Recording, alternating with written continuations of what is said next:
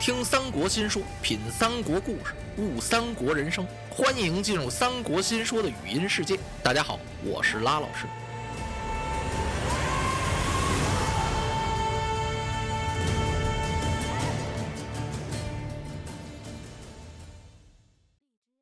话说周瑜是披挂上马，哎呦，可把营中众将吓坏了。大家互相看了看，都督这是要玩命，那么重的伤。伤势还没痊愈，您看那脸色吧，面色苍白清瘦。这两天饭也不好，不是伙食不好，吃不下去。您说这能打仗吗？这个可都督已经提枪上马了，这也得出去。众将校只好跟着杀出了辕门。曹仁得到禀报，说周瑜终于让曹仁给骂出来了。曹仁一听乐了，啊，哎，我的计策不次于咱们丞相那个神算。丞相的妙计，一箭不是差点把周瑜射死吗？我呀，给他来个火上浇油啊！小儿周郎焉能不死？来列队迎敌。他带着人马杀出来，叭，两阵一队员。曹仁一看，哟，周瑜还是蛮精神的，不愧是江东的虎将啊！我还真得小心着点怎么办呢？有了，我先让我拉拉队骂你一通。他一点手啊，又把那些人叫过来了。说我跟周瑜开战之前呢，你们先骂他一通。嚯，这些军校往这儿一站，就骂开了。骂什么呀？不是骂大街，他们就是连冤带损带挖苦。说周瑜根本没有什么真才实学，你这人根本没本事。这次赤壁大战战胜了我们曹丞相，那不是你的能耐，那是诸葛亮的诡计。要是没有诸葛亮帮着你，你们江东早就完了。我们丞相早已取江东多时，你和你主孙权以及你们江东所有军校，早就成了我们丞相的阶下囚了。你还咋呼什么呀？嘿呦，您说这周瑜哪能听得了这个呀？只见周瑜在马上，他双睛一转，大叫一声：“起杀我也！”张嘴喷了一口鲜血，扑通的一下就打马上摔下去了。哎呦，可把江东营中的众将给吓坏了。呼啦，过了几员大将，干嘛呀？抢都督！江东众将心想啊，这仗咱也别打了，怎么呢？咱们就光抢都督得了，在城里抢一回，这回在两军阵前是又抢一回。曹仁一看，哎，我这招可真厉害，几句话就把周瑜气得由打马上摔下去了。啊，杀呀！他把大刀一晃，带领着人马追杀了一阵，周瑜的人马败回大营去了。嘿嘿，老程普啊，可有点发懵了。你说我这可怎么办？快请医官给都督治伤。这些医官也埋怨：“老将军，您看我们是怎么跟您说的？不能让都督生气，您怎么就不听呢？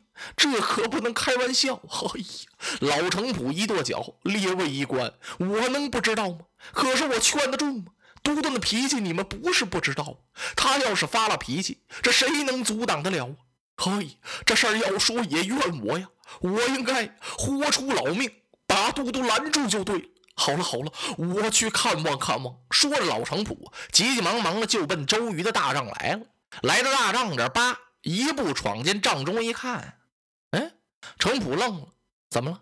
看周瑜坐在那儿看书呢。程普进来，周瑜一笑：“哎呀，老将军您来了。哎，都督您好了，我没怎么样啊，啊，没怎么样。”啊，在阵前让曹仁手下军校这一骂，您这一生气口吐鲜血了。老将军，我那是一计。要是真正的口吐鲜血，我还能坐这儿看书啊？我把舌尖咬破了，我是骗哄曹仁。哦，都督，那您的剑伤，哎，挺好的，都没事您不用挂记。老将军，您来的正好。现在您传一道令。就说我周瑜在两军阵前让曹仁军校这一骂，一气之下箭伤迸发，死于非命，是全营挂销啊！老程普一听，这什么计策呀？哎呀，都督，这哪能使这个计策？这是下策呀！怎么，这多晦气啊？什么叫晦气？也就是说别扭倒霉吧？哪能装死啊？哎呀，老将军。身为武将，您怎么还能信这一套？咱们是胜敌为上，只要咱们能夺得南郡，战胜曹仁，什么计策不可以使？您赶快传令吧！哦，老程普也不好为拗了，只好依从吧。随后，周瑜又告诉程普：“您必须这么这么办。”程普点头。功夫不大呀，哎，周瑜大营里就挂起笑来了。随后又跑来了这么二十几个军卒，这二十多军卒不是跑的，是老程普给放出去的，让他们进南郡见曹仁。要这么这么说，这二十多个军卒里边还有曹操那边的两个小校，他们跑进南郡去了。曹仁一看，难道说周瑜死了？就在这时候啊，把那些小校捉来了。曹仁一问，这些小校才说，说是周瑜在两军阵前让大帅您把他给骂的呀，他一气之下口吐鲜血，回到营中不久就死了。现在老程普执掌军权，他待我们这些士卒太恶毒了，无故他就鞭打我们，我们实在受不了了，跑到您这儿来投您。哦，来得好啊！曹仁重赏这些家小校，然后他密传一令：今天晚上咱们南郡城中所有军马是倾城而出，干嘛？到周瑜大营去，是偷营劫寨，杀周瑜个片甲难回。把他的营寨劫下来之后，特别重要的是劫下周瑜这具尸体，干什么呀？别看他已经死了，那这事儿也没完，我一定得把他脑袋取下来送往许昌，让丞相看一看。嚯！当夜三更。曹仁领着人马就奔周瑜大营来了。来到营门前一瞧啊，静悄悄的，鸦雀无声。看来主帅这一死，那军校都没有心思了。杀吧！曹仁一马当先，杀进了辕门。等他杀进来，仔细一看呐，不好，这是空营一座，要上当。他咵把马勒住了。曹仁把大刀往起这么一举，他刚要传令撤。撤不了了，就听江东大营四周一齐炮响，四路人马往上都杀，来得好凶猛。东边有韩当、蒋钦，西边有潘璋、周泰，南边有徐盛、丁奉，北边有陈武、吕蒙。周瑜居中是城濮后应，嘿呦，一下子就把曹仁的人马给困住了。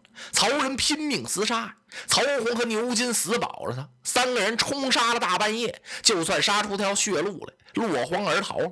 半路还碰上甘宁、甘兴霸，曹仁差点让甘宁给捉住。嘿呦，拼着命的跑啊！残兵败将，所剩无几，回南郡回不去了。干脆咱们往老家逃吧。他们要逃回许昌。周瑜领着人马这通杀，追出来足有四十里，不追了。周都督传令，赶快收拾！咱们是兵进南郡，兵进南郡还收拾干嘛呀？嗨，周瑜都督要举行个入城式，他告诉老程普，让所有众将把衣服都换了，把马匹都换了。有那么些马吗？有啊！上次到夷陵去救甘宁，不是还得了不少匹战马吗？把那些战马呀骑上，鞍颤都换了，是旗幡、刀枪、盔甲、鞍马全换新的。这些军校们要在里边好好挑挑。挑什么呀？挑那没包着的，精神头足的。所谓包着，就是那轻伤的、重伤的，身体不好的，都留在大营别动。挑那些精神旺盛的主，排开队伍进南郡。嚯！随着周都的这道令，整折腾了两个更次，眼看天都快亮了，程普把人马就整顿好了，一排排、一列列，旌旗招展，袖带飘扬。最前面的一匹马呀，就是周瑜、周公瑾，老程普陪着。最前面是二百名军乐队。汉朝那时候有军乐队吗？老军乐队全都是那大牛角号，前面一人扛着，后边一人吹，呜，这后边啊，砰砰，这大鼓这么一敲，一通一通的敲，多少下为一通？一百二十八下为一通，吹三通打三通，跟着是号炮齐鸣，这队伍唰唰唰，那马都甩着正步走啊，哗。周瑜在安桥上是趾高气扬，来到南郡，这时候已经是旭日东升，天光大亮。到城前一看呢，哎，军校有点纳闷怎么了？只见南郡城前是吊桥高悬，怪呀！曹仁已经让咱们都督给打跑了，这吊桥怎么悬起来了呢？城上有人，有人就告诉他一声呗。他们主帅都跑了，他这城还想守住啊？哎，把吊桥放下来！随着这声喊呢，只听城头“大吼”一声炮响，唰，一片惊奇。哎呦，我说怎么这么齐整？看看这是谁的旗号？刘备的旗号。什么？周瑜刚这么一愣，只见城当中站立一员大将，银盔银甲，素罗袍。这员将冲着周瑜喊了一声：“周都督，我赵云赵子龙奉我家军师诸葛亮之命，已取南郡都师。啊！周瑜有点傻了。什么？诸葛亮派赵云把南郡取过去了？就在这功夫，飞来两个探报，报报报上来！启禀都督，诸葛亮派关羽、关云长取了襄阳。啊！启禀都督，诸葛亮派张飞、张翼德取了荆州。哎呀！周瑜是大叫一声：“这真是几郡城池无我分，一场辛苦为谁忙？”诸葛村夫，你你你你！所以！啪！随着一声喊，周瑜是剑声迸发，摔下安桥，在曹仁阵前那摔是假的，这是真的呀！诸葛亮是一气周瑜。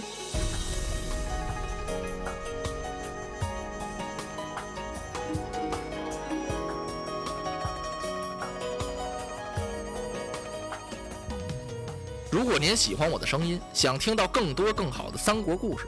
请关注微信公众号“三国新说”，我们不见不散。